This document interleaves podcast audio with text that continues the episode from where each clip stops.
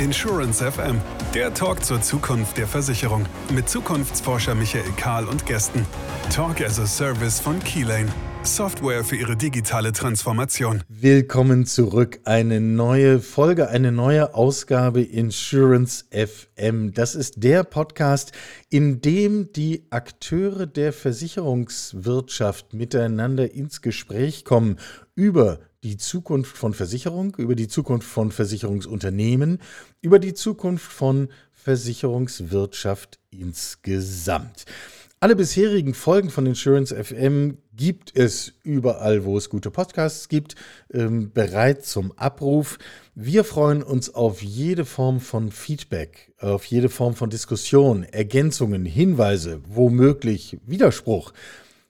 Lassen Sie uns reden, wir haben genug zu reden zur Zukunft von Versicherung. Stichwort Reden. Ich mache diesen Podcast zum Glück nicht allein, sonst wäre Reden schnell erschöpft und schnell langweilig. Hier neben mir in der äh, Moderationsrolle sitzt jemand Neues.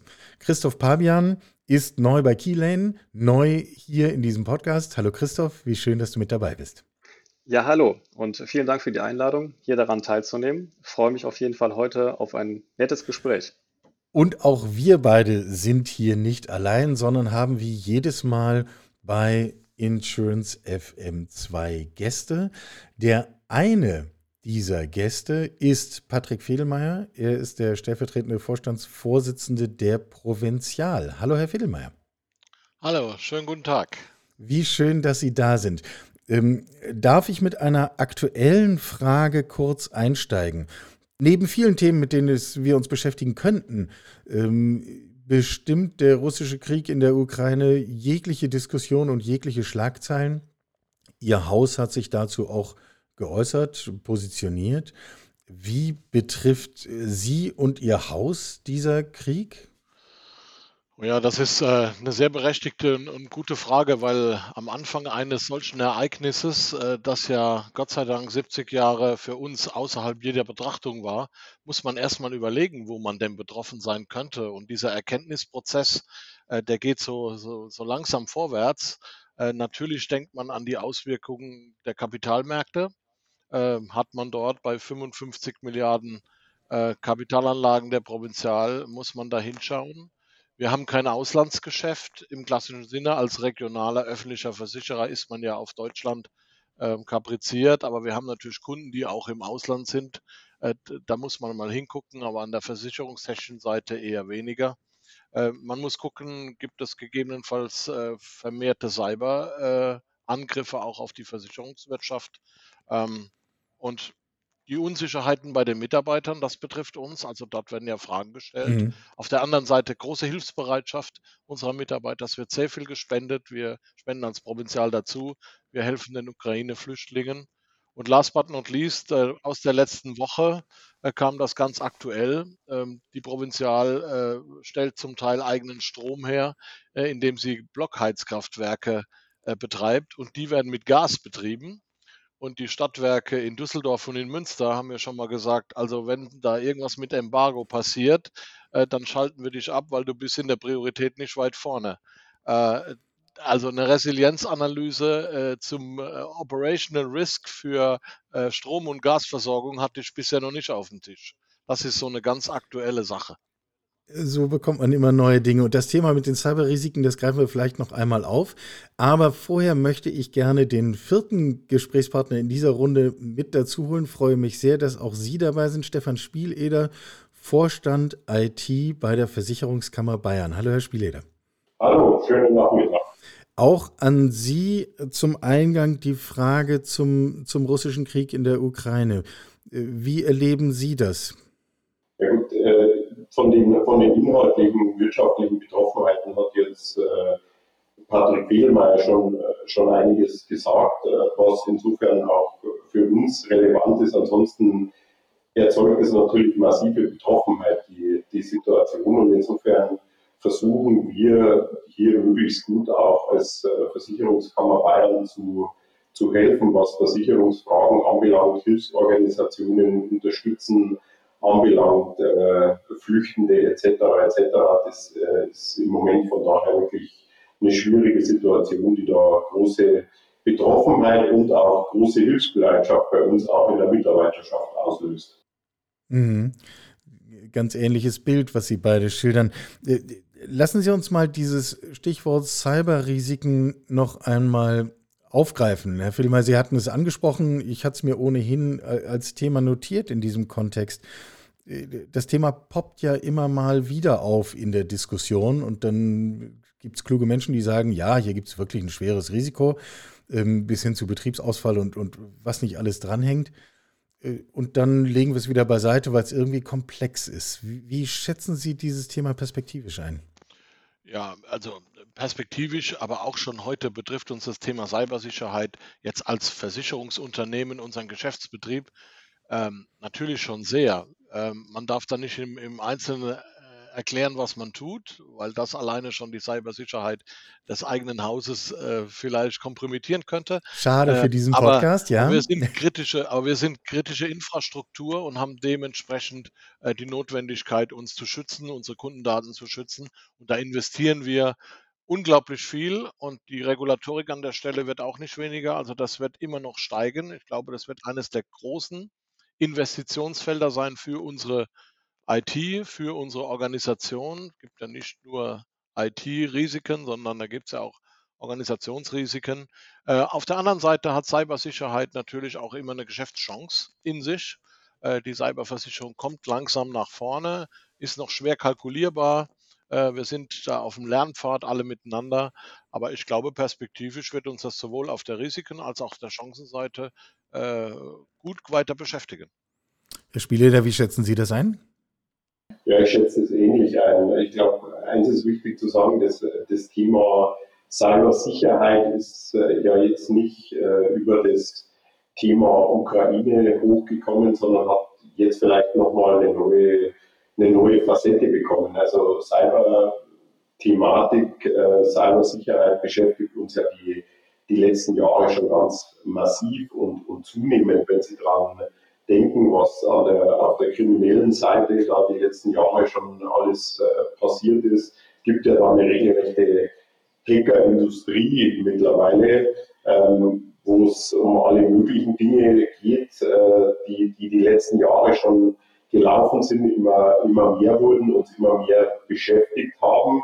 Äh, die Komponente, die jetzt eben noch hinzukommt, äh, ich glaube, das ist vielleicht das Neue, ist natürlich der der Cyberangriff als, als Waffe, sage ich jetzt mal, im, im Sinne des, des Konflikts, wo es ja dann nicht mehr darum geht, irgendein ein Geld zu erpressen, irgendeinen wirtschaftlichen Vorteil zu erlangen oder oder, wo es äh, aber dann um die, um die schlichte Zerstörung oder das Herstellen von Handlungsunfähigkeit und, und ähnlichen Dingen geht. Also ich glaube, das ist die, die Komponente, die nochmal neu reinkommt, ändert aber, wie gerade schon gesagt, nichts an der Bedeutung der Cybersicherheit, die die nächsten Jahre äh, schon deutlich zugenommen hat und uns genauso wie, äh, wie andere sehr, sehr stark beschäftigt. Äh, sehr beherrschendes Thema, glaube aber, dass das die nächsten Jahre sich eher noch steigern wird, eben durch die Kumulation jetzt auch noch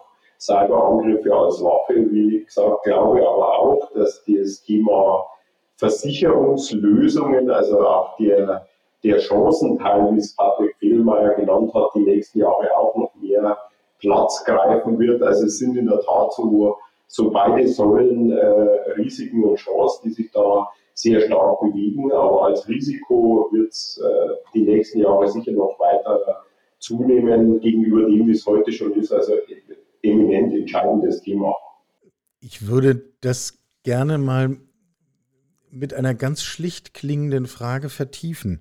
Sehen Sie es mir nach und Sie werden im ersten Augenblick wahrscheinlich einfach Ja antworten wollen, aber vielleicht denken wir zusammen wenig drüber nach. Haben wir das eigentlich wirklich im Griff? Also können wir an dieses Thema Cybersicherheit mit einem Gefühl rangehen, wir haben das unter Kontrolle? Oder Gegenmodell, sind wir auch hier auf einer Lernreise und sagen, naja, unterwegs lernen wir Stück für Stück an unseren Herausforderungen, wie wir die Situation zuverlässig managen. Also wenn ich da mal reinspringen darf, ich glaube, letzteres, also im, im Griff, ich, ich würde mir nie anmaßen wollen, dass ich ein solches Thema jemals im Griff haben. So zu sagen, ich, äh, es kann jetzt äh, nichts mehr passieren oder wie auch immer, das ist, äh, das ist ja illusorisch. Also ich, ich hätte da sowieso mehr den, den Blick darauf zu sagen, die Frage ist ja, äh, also ich gehe davon aus, wann das jeden von uns potenziell mal erwischt. Das ist ja nur eine Frage der Zeit. Entscheidend ist wahrscheinlich, wie man dann damit umgeht wie, oder wie Sie gesagt haben, wie man es managt, wie man die Schäden, die, die entstehen, die Ausfälle möglichst gering hält, äh, die Wiederanlaufszenarien entsprechend im Griff hat, etc. etc. Also die Vermeidung des Ereignisses per se, glaube ich, ist illusorisch. Das gute Managen und das schnelle und professionelle Umgehen mit dem Ereignis, um den Schaden und die Betroffenheit im Unternehmen und auch für die Kunden möglichst gering zu halten, das ist aus meiner Sicht die entscheidende Frage. Und da, ich sage jetzt mal, ja, da haben auch wir schon extrem viel getan. Wir fühlen uns da, wie man immer sagt, äh, gut aufgestellt, aber äh, wir, wir werden uns da jeden Tag noch weiterentwickeln müssen und ich befürchte eben, wie vorher schon gesagt, das wird auch nie mehr aufhören. Herr Fedelmeier? Ähm, also auf Ihre Ursprungsfrage hierzu, wir haben das nicht im Griff und wir lernen jeden Tag dazu. Und wir hatten ja leider in der Branche jetzt das erste Mal äh, im letzten Jahr sogar einen relativ prominenten Fall mit den Kollegen aus Darmstadt, die, die einen Cyberangriff äh, verkraften mussten. Und ich hatte Gelegenheit, mit dem Kollegen, mit dem zuständigen Kollegen dort ein, ein äh, sehr vertrauensvolles Gespräch zu führen. Und ich bin der Meinung, das hätte jedem von uns passieren können. Meine Systeme hätten das nicht abgewehrt, weil es war eine Kombination aus Cyberorganisation, geschickt gemacht, unglaublich clevere Idee. Da muss man erstmal drauf kommen. Ähm, aber, und das ist genau die Lernkurve. Also von daher, äh, so wie der Stefan schon sagt, ähm, irgendwann äh, kommt einer mal durch. Wir können gucken, dass wir die Folgen gut beherrschen, dass wir es merken, dass ob schon jemand da ist. Äh, und das, aber wir sind auf einer wahnsinnigen Lernkurve und das geht nicht mehr weg setzt ja voraus, Sie haben ja vorhin in, in einer Seitenbemerkung gesagt, die Details kann man nicht offenlegen, damit würde man die Sicherheit schon eingrenzen. Äh, gleichzeitig setzt es ja voraus, dass man über genau solche Erfahrungen, wie die Kollegen in Darmstadt das voriges Jahr gemacht haben, sehr offen spricht, äh, damit nicht nur einer lernt, sondern gleich die gesamte Branche lernt. Ja, dafür haben wir auch unsere Netzwerke in der Branche. Also gerade die IT-Vorstände äh, tauschen sich aus, aber wir, wir nageln es nicht ans schwarze Brett oder würden es in einem Podcast erzählen, auch äh, wenn das vielleicht nett wäre. Aber da wissen wir ja nicht, wer zuhört. Ähm, äh, von daher äh, verteilte Informationen. Ja, weiten wir den Blick etwas. Wir kamen ja auf das Thema äh, Cyberrisiken durchaus auch äh, im Angesicht der aktuellen Weltlage. Ähm, und jetzt könnten wir, müsste man gar kein besonders dystopisches Bild malen, um äh, zu sagen, wir haben es gerade mit einer Reihe von sich überlagernden, wirklich großen krisenhaften Ereignissen zu tun. Ob das jetzt die Extremwetterereignisse sind, ob das Rezession ist, ob das das Klima ist, ob das der Krieg ist. Ähm, für eine Organisation, die im Kern das Sicherheitsversprechen hat, ist das doch schon eine herausfordernde Perspektive. Wie blicken Sie auf so ein, so ein Bild der Unsicherheiten? Ich überlasse es Ihnen beiden, wer gerne zuerst was sagen möchte. Also Unsicherheit ist ja eigentlich unser Geschäft. Ähm, aber ich möchte vielleicht einen Blick einführen, der mich gerade beschäftigt als Arbeitsdirektor. Ich habe ja auch die Verantwortung für die Menschen. Und äh, wir sprechen bei all den Dingen, die Sie gerade angesprochen haben, ja zunehmend von dieser VUCA-Welt. Also es ist volatil, es ist unsicher, es ist komplex und es ist mehrdeutig. Und äh, das gilt gerade fürs letzte halbe Jahr. Wenn ich mal nur die Pandemie, die äh, Unwetterkatastrophe im, im Ahrtal, äh, die Stürme Anfang des Jahres äh, und, und alles weitere mehr wie den Krieg und so weiter ansehe, dann sind wir mitten in dieser, in dieser Welt. Wir haben aber noch nicht wirklich bei unseren Mitarbeitern und Führungskräften alle Fähigkeiten, um mit diesen Unsicherheiten umzugehen. Weil wir kommen alle aus einer Welt, wo die Dinge sich langsam entwickelt haben und unsere Managementfähigkeiten, unsere Resilienz ist darauf ausgelegt. Deswegen ist, ist meine Entwicklung gerade, wie befähige ich meine Leute, und wie befähige ich mich selbst und meine Leute, äh, damit wir akzeptieren, dass die Welt unsicher ist und wie gehen wir damit um, dass äh, Zielbilder nicht mehr existieren, dass man nicht mehr sagen kann, äh, der eingeschwungene Zustand 2025 sind wir mit allem fertig und dann ist wieder schön. Das ist vorbei. Der Traum vom eingeschwungenen Zustand ist ausgeträumt und dafür die Fähigkeiten zu entwickeln, das ist meine größte Herausforderung gerade. Also mir geht es ähnlich. Ich finde es auch mit der Unsicherheit immer so ein, äh, so ein bisschen platt, weil es ja doch äh, höchst äh, dehnbarer Begriff ist. Das mit, mit VUCA gefällt mir ganz gut.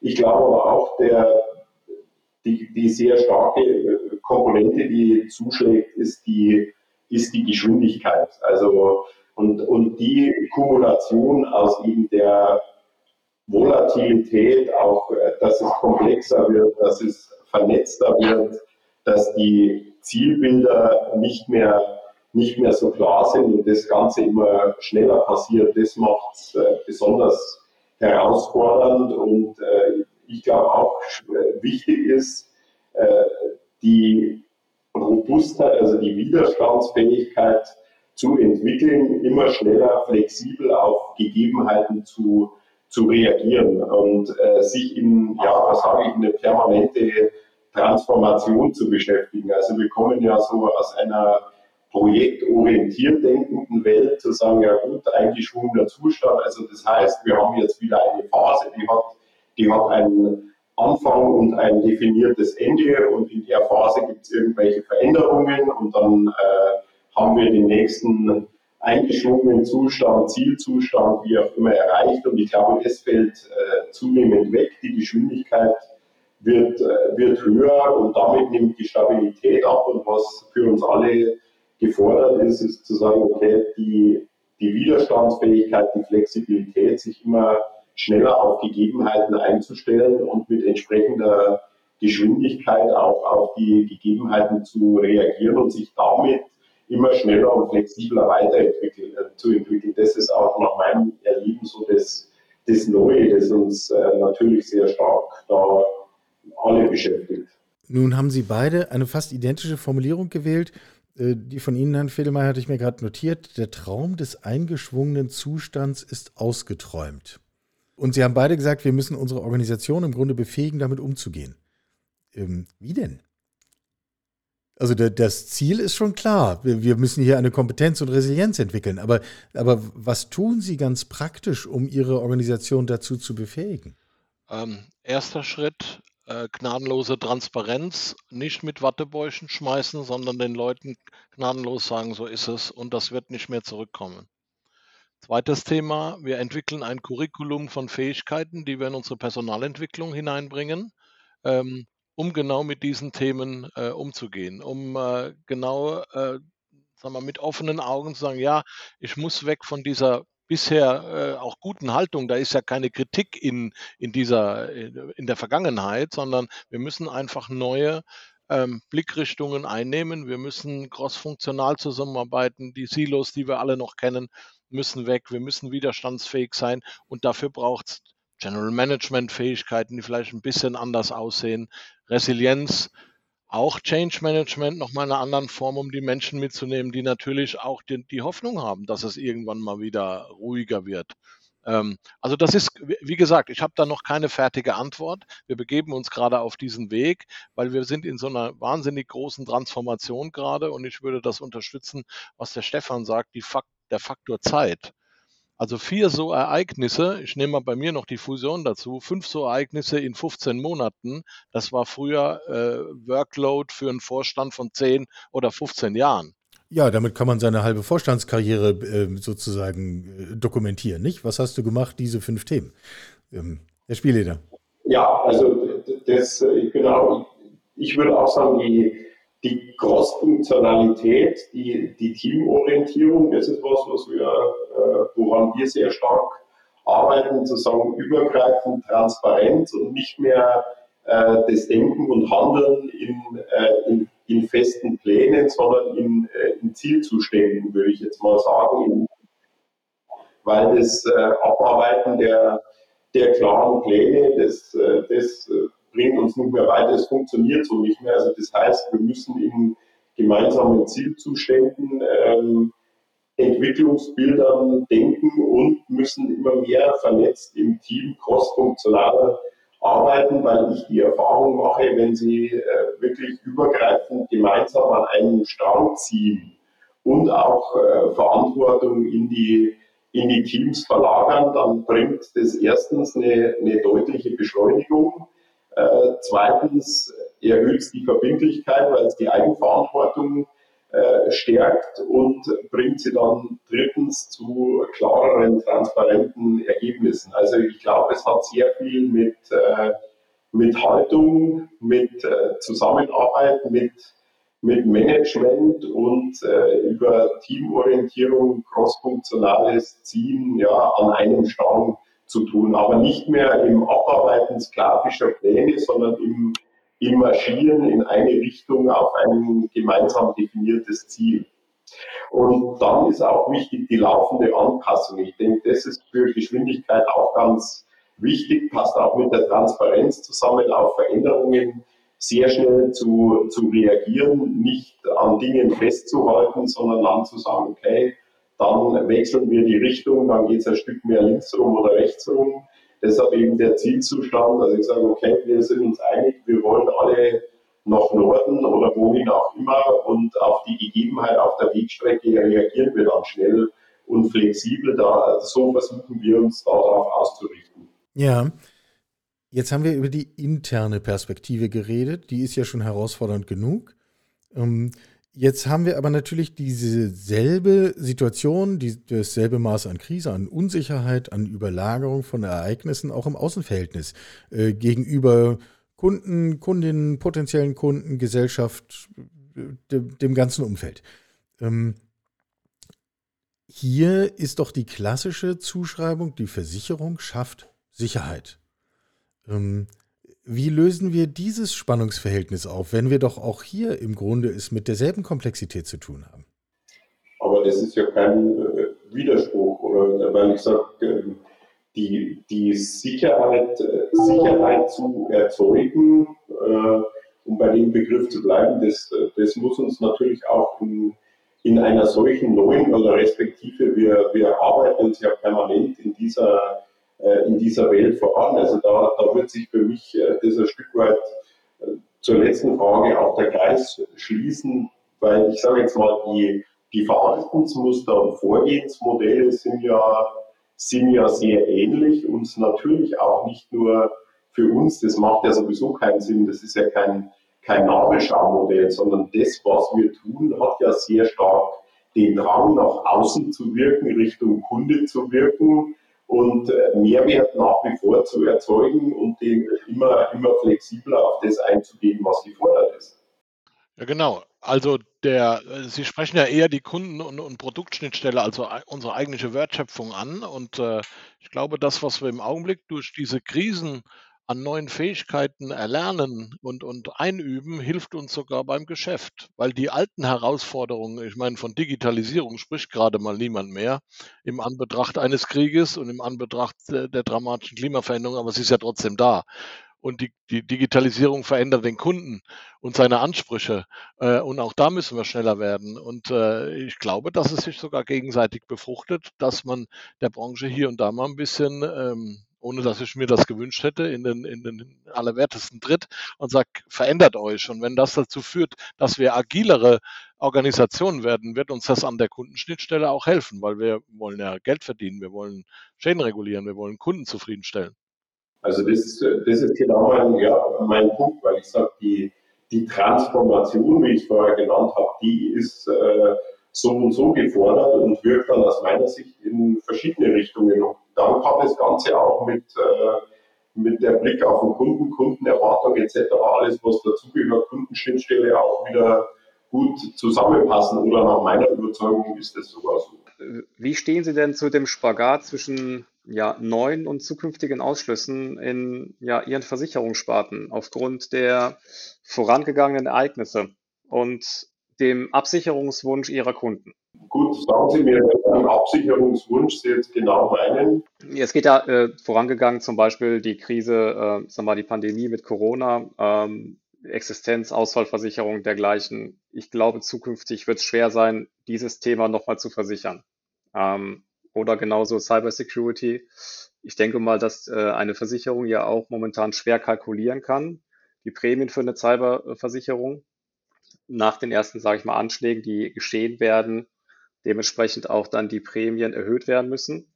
Äh, und das halt gegenüber dem Absicherungswunsch der Kunden, die sagen möchten, ich möchte dieses Risiko gerne versichern, auch wenn es in der Vergangenheit schon mal vorgekommen ist. Ja, ja gute Frage. Allerdings ähm, ist ja unsere grundsätzliche Auffassung, dass wir so viel wie möglich versicherbar machen äh, und dass wir uns ja bemühen. Also das Schadenereignis Bernd ist ja ein wunderbares Beispiel dafür. Ähm, können wir immer noch äh, extrem äh, Wetter versichern. Natürlich können wir es weiter versichern, aber es ändert schon das Spiel. Rückversicherungsprogramme verändern sich, Modelle verändern sich und und und. Aber wir, wir versuchen uns anzupassen. Bei Cyber, gutes Beispiel, ähm, wir lernen halt, ob wir das irgendwann beherrschen können. Aber wir dürfen vielleicht nicht nur den engen Versicherungsbegriff nehmen, sondern bei Cyber sind es vielleicht sogar Bausteine in den Produkten, äh, die die Systeme auch unserer Kunden beschützen, äh, Audits bei den Kunden zu verlangen, damit es beherrschbarer wird und damit der Schadenvektor ein anderer wird, äh, als zu sagen, ja, wenn deine Kiste dir wegfliegt, ist uns egal, ob du einen Virenscanner installiert hast oder nicht, vielleicht sogar den Virenscanner liefern. Also das, das, äh, das, das versucht, das fordert uns heraus, unsere Kreativität. Wir sind aber lange nicht am Ende. Ähm, die Grundausschlüsse, die werden wahrscheinlich nicht gehen, haben Sie auch angesprochen. Krieg, Terrorismus, Pandemie. Pandemie war auch vorher nicht versicherbar. Äh, und äh, wir hatten bloß an einigen Stellen nicht so gute Bedingungen und deswegen ist eine Unsicherheit und auch dieser Streit entstanden. Aber wenn es irgendwie versicherbar wäre und wenn wir einen Weg finden würden, dann würden wir gerne Geld damit verdienen. Also da nehme ich eine gewisse Kreativität in der Branche auch wahr, da die Chancen auch zu nutzen, die drinstecken. Also das ist der Punkt, deshalb habe ich vorher auch so naiv nachgefragt, weil ich auch glaube, die äh, ohne dass man die Frage jetzt schon beantworten kann, wo es genau umgeht. Aber die Modelle werden sich äh, definitiv weiterentwickeln. Die Kreativität, wie es gerade genannt wurde, wird sich, wird sich weiterentwickeln, auch auf diese Gegebenheiten einzustellen. Und man wird vielleicht nicht mehr so platt in Einschlüssen, Ausschlüssen denken, sondern wird in ganz anderen Systematiken denken, gerade auch was äh, den Umgang mit Risiken etc. anbelangt, also was dann wiederum auf die Risikomodelle wirkt, glaube aber auch, äh, äh, wie Patrick Fielmeier sagt, da, da, ist, da ist viel, viel in, in Bewegung und da wird natürlich auch die, äh, ja, das wird auch nicht mehr weggehen, dass da zunehmend Dynamik auch reinkommen wird, das ist klar. Ist diese Dynamik, von der Sie sprechen, auch eine Triebfeder für eine weitergehende Digitalisierung? Ähm, Im Sinne von, je komplexer die Situation wird, dann bin ich möglicherweise irgendwann an dem Punkt, wo ich es gar nicht mehr in klassischen Bedingungen oder Fällen festschreiben kann, sondern es mit einer komplexen Datensituation zu tun habe, die ich halt dann laufend interpretieren muss. Das werden wir sehen. Also die, die, es ist lustig mit Digitalisierung weitergehen. Es wird sowieso mit Digitalisierung weitergehen. Also das ist ja eine Entwicklung, die wir, finde es immer ganz lustig, wenn man sagt, oh, jetzt die Digitalisierung und so weiter. Also wenn man, wenn man sich das jetzt anschaut, also äh, sind wir jetzt doch schon äh, ungefähr zehn Jahre, wo uns die Digitalisierung zunehmend beschäftigt. Das Interessante ist, wenn Sie natürlich in dem Veränderungsprozess drin sind, dann nimmt man den irgendwann nicht mehr so richtig wahr, aber wenn Sie sich mal eine ruhige Minute gönnen äh, und sagen, wie haben wir denn vor zehn Jahren oder vor fünf Jahren noch gearbeitet oder äh, alleine vor drei Jahren wäre es nicht selbstverständlich gewesen, dass wir technisch so zusammengeschaltet sind, wie wir es jetzt gerade sind. Äh, also ich glaube, da, äh, das, äh, wir tun immer so, als ob das was Neues ist. Das ist erstens nichts Neues und zweitens sowieso nicht äh, aufzuhalten. Also das heißt, die Digitalisierung äh, wird immer mehr Platz greifen, alleine weil es auch vom Kunden, von uns allen gefordert ist, weil wir sie alle nutzen und die Möglichkeiten, die sie bietet, immer mehr nutzen. Und deshalb, ja klar, wird es auch mit Digitalisierung immer, immer weitergehen. Herr Fedelmeier, würden Sie da noch was ergänzen wollen?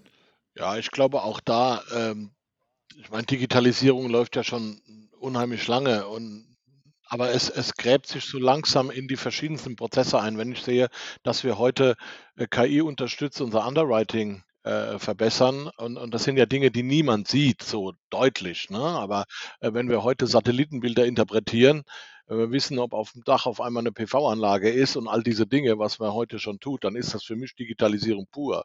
Ne? Ähm, und, und das wird einfach weitergehen, so wie der Stefan Spieleder sagt. Und äh, wir, ich glaube, manchmal äh, von außen betrachtet äh, kommen wir äh, zu schlecht weg, was wir da schon investieren, was wir tun, um an der Kundenschnittstelle, bei den Kundenreisen, bei der Tarifierung, überall, wo wir schon diese Dinge einsetzen. Ähm, und das wird einfach weitergehen und ist spannend. Mhm. Die Frage, ob und wenn ja, warum die Versicherungswirtschaft hier vielleicht schlechter wegkommt, als sie es verdiente, das wäre nochmal eine extra Podcast-Folge. Ähm, den Pfad nehmen wir jetzt heute nicht auf, aber spannend finde ich die Frage allemal. Ähm, Sie haben vorhin, Herr Fedelmeier, große Themen aufgereiht und gesagt, wir haben den Sturm und wir haben das Hochwasser und wir haben die Pandemie und wir haben den Krieg und in unserem Fall auch noch eine Fusion. Also das war jetzt ja keine inhaltliche Qualifikation des Fusionsthemas, so habe ich es jedenfalls nicht verstanden. Ähm, aber äh, lassen Sie uns diesen Gedanken von, von organisatorischen Veränderungen, größeren, äh, nochmal aufgreifen.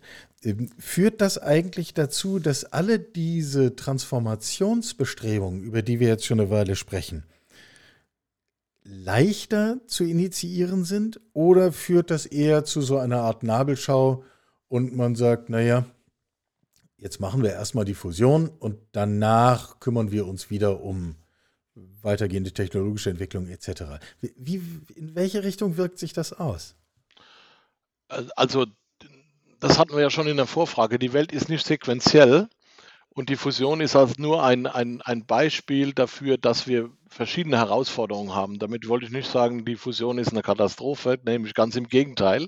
Ähm, aber die Fusion hat natürlich in sich, äh, dass unheimlich viel Veränderung, Transformation stattfinden muss und die ist natürlich auf der technologischen Seite äh, immens. Äh, aber ich bin ein, ein sehr optimistischer Mensch und ich bin ja nicht ganz unschuldig an dieser Fusion, weil sie natürlich auch die Chance gibt, Dinge, die man in der Vergangenheit aus welchen Gründen auch immer mal nicht angegangen ist. Ähm, man ist technische Schulden eingegangen. Ähm, man hat gesagt, oh, das lassen wir jetzt mal noch ein bisschen liegen, weil wir haben nicht so viel Kapazitäten. Das, so ein Thema kriegt natürlich noch mal einen ganz anderen Schub. Und wenn Sie auf die Begründung der, der Fusion der beiden Provinzialen gucken, und dann ist eine der Hauptbegründungen, wir brauchen einen dickeren Geldbeutel auf der Investitionsseite. Egal, ob Sie heute äh, Versicherungskammer Bayern, Allianz, Provinzial heißen, wir haben alle dieselben Dinge zu tun, von Regulatorik über Kunden, über Technik und, und, und. Und äh, mit einem dickeren Geldbeutel kannst du mehr machen. Und das ist eine der ganz großen äh, Begründungen für die Fusion. Jetzt sehr trivial gesprochen, aber die, die Verbesserung der Investitionsmöglichkeiten sind, äh, ist eine der großen Begründung, Begründungen. Und natürlich gibt es auch Hemmnisse. Äh, die Fusion, du beschäftigst dich mit Dingen, wenn ich jetzt mal zwei Regulatoriken zusammenbringen muss, VBIT als, als großes Beispiel, das für zwei große Konzerne zusammenzubringen, das macht überhaupt keinen Spaß, aber es muss eben sein. Ja, und das ist so ein Hemmnis. Aber wenn wir da drüber sind und dann gibt es Schub, Energie. Herr Spieleder, wie ist Ihre Perspektive darauf?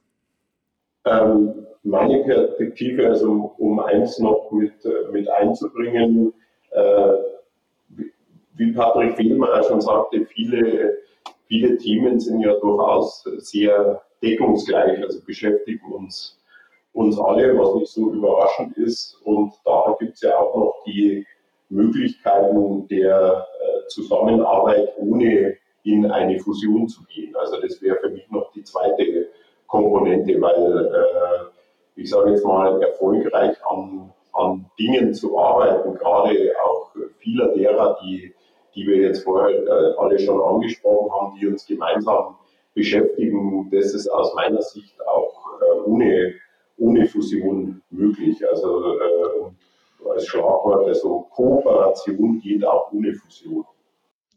Äh, das würde ich gerne dick unterstreichen. Ich glaube, wir werden eine neue Zeit von Kooperationsbemühungen und auch erfolgreichen Bemühungen sehen. Also Dinge, die man machen muss, warum soll man die nicht zusammen machen und einmal das Geld ausgeben? Also die Wertschöpfung bei jedem Haus bei mindestens 100 Prozent zu halten, ich glaube, da werden wir in eine neue Zeit reingehen. Ist das eine Frage des Wollens, des Könnens oder des Dürfens? Äh, ein bisschen was von allem. Früher hatte man gesagt, nee, es ist nur gut, wenn wir es selbst machen. Da gibt es eine neue Demut mhm. zu dieser Frage. Und es gibt vielleicht auch ein neues Vertrauen und die Herausforderungen sind so groß, äh, dass man heute sagt, komm, lass uns mal hinsetzen, lass uns mal was gemeinsam machen. Es ist nicht marktdifferenzierend. Ne? Also äh, die Provinzial kann nicht besser wie die Versicherungskammer Bayern eine Strecke zum Kraftfahrtbundesamt bauen. Ganz bestimmt nicht. Äh, und sowas zweimal auszugeben, macht einfach keinen Sinn mehr. Es ist eine Erkenntnis einfach neuerer Zeit und, und vielleicht einer anderen Management-Generation zu sagen, lass uns das mal gemeinsam machen. Und ich glaube, da werden wir reinlaufen. Das werden wir sehen am Markt. Herr Spiele, da sind Sie da auch dabei? Da bin ich dabei. Also insofern bin ich äh, relativ ruhig, mich, äh, weil mir nichts einfällt, aber das, äh, die Sicht äh, teile ich absolut. Kann man beschreiben, welche Felder garantiert nicht Gegenstand von Kooperationen sein werden? Ähm, ich würde mal sagen, alles das, was äh, die Kartellbehörden als Kartellverstoß betrachten würden, da werden wir die Finger von weglassen. da sind wir beim Dürfen, danach hatten wir gefragt, genau. Ich würde auch sagen, also äh, ihr habt vorher gesagt, mit, mit wollen, kennen und dürfen. Und ich hätte auch primär gesagt, da wird das Dürfen sehr stark in den Vordergrund treten. Und zwar, was, was ist dann regulatorisch, kartellrechtlich zutreffend, äh, äh, zulässig und, und was nicht. Also in dem Dreigestirn zwischen wollen, können und dürfen hätte ich da auch das Dürfen im Vordergrund. Nun reden wir über Erneuerung. Und wir reden auch über technologische Erneuerung. Wir haben ja jetzt eben schon auf verschiedene andere Ebenen von Transformation besprochen, aber auch die, das technologische Thema. Ich habe selber was gelernt. Ähm, gängigerweise äh, schalte mir immer entgegen, wer die Versicherung erneuern will, der muss entweder zusehen, dass er seine verlässlichen eingeführten Großrechnersysteme möglichst ordentlich pflegt und alles Neue da irgendwie reinbaut oder sich von ihnen grundlegend verabschiedet und eine zeitgemäße Cloud-Technologie oder, oder ähnliches wählt, um sich neu aufzustellen. Ich habe von der Provinzial gelernt, dass es einen dritten Weg gibt. Äh, nämlich zu sagen, wir nehmen im Grunde die, äh, die Logiken, die Strukturen, die wir hatten und bauen sie quasi in modernem technischen Gewand nach.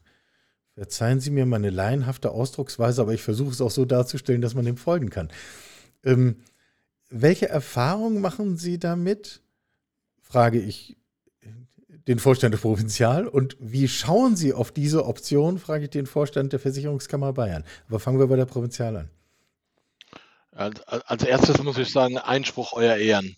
Okay. Das ist kein dritter Weg, sondern das ist eine der verschiedenen Wege. Also ich habe bestimmt äh, naja, sagen wir 50 große Systeme im Haus, wahrscheinlich über 500, wenn ich alles zusammenzähle. Aber ich habe natürlich einen, mit meinem Team eine neue Zielanwendungslandschaft entwickelt.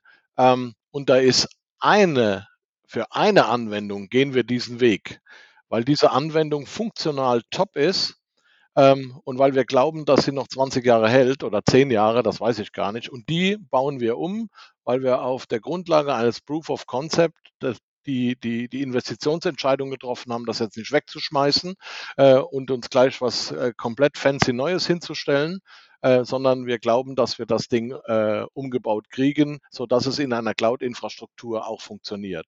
Wir haben genauso in der Zielanwendungslandschaft heute schon äh, äh, Cloud, also verteilte Architekturen in der Lebensversicherung als Beispiel, die sind schon völlig in der neuen Welt. Und so gibt es keinen dritten Weg, sondern es gibt ein sowohl als auch. Und das ist für eine Anwendung, ist das, was wir ja auch am Markt gesagt haben, ist das unser Weg, ähm, diese Anwendung ähm, ja noch ein bisschen fit zu machen für die nächsten Jahre. Also unterschiedliche Realitäten gleichzeitig. Genau. Also wäre es nicht ohnehin komplex genug. Herr Spieleder, äh, wie schauen Sie auf dieses Thema? Naja, Sie, Sie haben ja immer unterschiedliche Realitäten gleichzeitig. Ich glaube, dass es eben auch nicht so einfach ist zu sagen, ja, ich, äh, ich betreibe Großrechnersysteme oder nicht oder äh, ich gehe mit allem in die, in die Cloud oder nicht. Äh, leider ist es, obwohl es IT ist, ja nicht immer so digital. Ähm, ich, äh, ich denke, also wie gehen wir damit um? Wir haben uns da vor, vor einigen Jahren schon auch hier auf dem, auf dem Transformationsweg äh, der sozusagen permanenten Weiterentwicklung gemacht, weil wir auch hier festgestellt haben, dass die projektorientierten Modelle nicht mehr tragen, zu sagen, jetzt fahren wir wieder einen großen, äh, eine große Erneuerungsrunde in der, in der IT und dann können wir damit wieder ein paar Jahre ganz gut leben und dann fahren wir die neue. Das funktioniert ja alles nicht. Und äh, deshalb sind wir in die, in die permanente Erneuerung und Weiterentwicklung äh, gegangen und äh, machen das aber auch nicht äh, dahingehend so platt, weil es gibt ja auch bei den, bei den Großrechnersystemen oder was auch immer sie nehmen, es gibt äh, weder da was Gutes oder was Schlechtes per se und es gibt auch keinen so äh, unbedingt tragenden One-Fits-All-Ansatz. Also das heißt, auch hier muss man es äh, flexibel spielen und sagen, ja, wir sind, und das ist dann wieder ähnlich zu dem, was Patrick Edelmeier sagte, hier natürlich sowieso in den, in den verschiedenen Welten unterwegs, wo sie sagen, sie haben zum einen noch ihre äh, Legacy-Systeme, die aber ja auch nicht mehr so sind wie vor ein paar Jahren, die sie schon deutlich und laufend weiterentwickeln und vielleicht irgendwann dann auf Sicht, wo sinnvoll auch ablösen. Sie sind mit anderen Themen in der Cloud, sie sind äh, in den Technologien entsprechend unterwegs, weil ich glaube, das Interessante wird ja eigentlich die, die Anwendung, zunehmend interessant, die Anwendungsarchitektur und wie können Sie auch die Services schneiden und wie können Sie die Services koppeln und damit auch äh, äh, auf verschiedenen Technologien bespielen, weil das ist wie, wenn Sie, das ist immer so die, die mit, mit der ganzen Buzzword-Logik, wie im Moment ist äh, äh, Agilität, das ist ja auch so eins meiner Lieblings-Buzzword, das agile Arbeiten und dann ist alles agil. Und Sie haben natürlich Dinge, die Sie äh, trotzdem einfach, weil es Standarddinge sind, die perpetuierend sind, äh, per alter Wasserfallmodelle gut abdecken können, wo es auch das effizienteste ist. Sie haben andererseits Themen, die Sie über agile Vorgehens- und Entwicklungsmodelle am besten abdecken können. Und deshalb glaube ich, äh, die Flexibilität in der Anwendungsarchitektur und äh, das, Schneiden, sage ich jetzt mal, von Paketen, die Sie möglichst gut kombinieren können, die Sie über entsprechende Schnittstellenkonzepte anbinden können, das, das ist äh, für mich die permanente Weiterentwicklung in die Zukunft, weil so diese Entwicklungsphasen und Ruhephasen wird es auch hier nicht mehr geben. Es wird eine permanente Weiterentwicklung sein. Oder ist es im Prinzip heute schon und das gilt für die Infrastruktur am Ende genauso wie für die Anwendungsarchitektur. Mindestens zwei Sätze von Ihnen beiden, von jedem von Ihnen beiden, äh, werden sich mit dieser Folge verbinden und bleiben, bleiben uns in Erinnerung. Herr Spielleiter, Sie haben eben den schönen Satz formuliert, leider ist es ja, auch wenn es IT ist, nicht immer so digital. Ich wüsste gar nicht, wie man die Komplexität, mit der wir es hier zu tun haben, schöner auf den Punkt bringen könnte. Und äh, der Satz mit dem, der Traum vom eingeschwungenen Zustand ist ausgeträumt, äh, der wird auch bei Insurance FM bleiben. Patrick Fedelmeier, stellvertretender Vorstandsvorsitzender der Provinzial, Stefan Spieleder, Vorstand IT der Versicherungskammer Bayern. Ähm, äh, Christoph und ich sagen ganz herzlich Danke für das Gespräch. Danke Ihnen. Herzlichen Dank, danke. Ja, dann vielen Dank auch von meiner Seite. Insurance FM, der Talk zur Zukunft der Versicherung mit Zukunftsforscher Michael Kahl und Gästen. Jeden Monat im Gespräch mit Entscheidern und Treibern der Versicherungswirtschaft. Talk as a Service von Keylane, Software für ihre digitale Transformation.